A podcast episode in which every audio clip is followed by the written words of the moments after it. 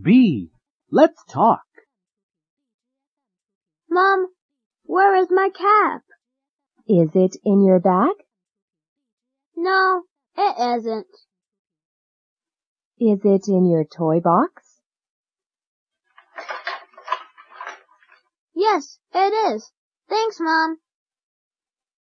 Bye. Bye.